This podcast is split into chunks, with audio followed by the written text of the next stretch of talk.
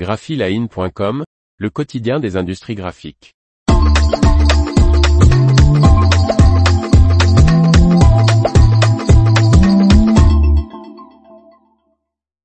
Une planche originale de Tintin, de pur style RG1, adjugée à plus de 2 millions d'euros.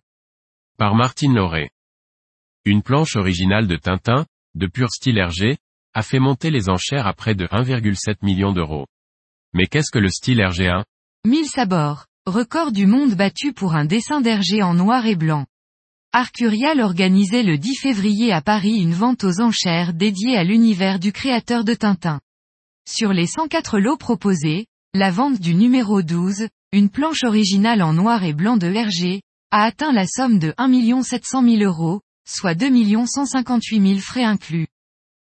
Cette planche, réalisée en 1942 et publiée en 1946 pour la couverture de Tintin en Amérique, représente le journaliste reporté à la célèbre houppette, ligoté à un poteau derrière un chef amérindien brandissant une hache.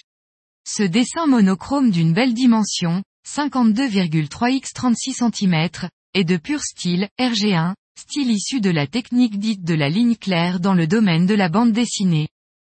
Ce terme de ligne claire a été formulé pour la première fois en 1977 par l'illustrateur néerlandais Joost Swart dans le catalogue de l'exposition Tintin de Rotterdam. Cette manière de dessiner existait avant que Tintin ne pointe le bout de sa houppette.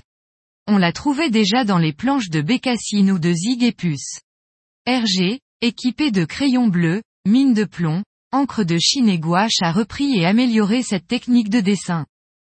Les caractéristiques de base de ce qui allait devenir la ligne claire étaient liées aux contraintes des techniques d'impression de l'époque des périodiques enfantins.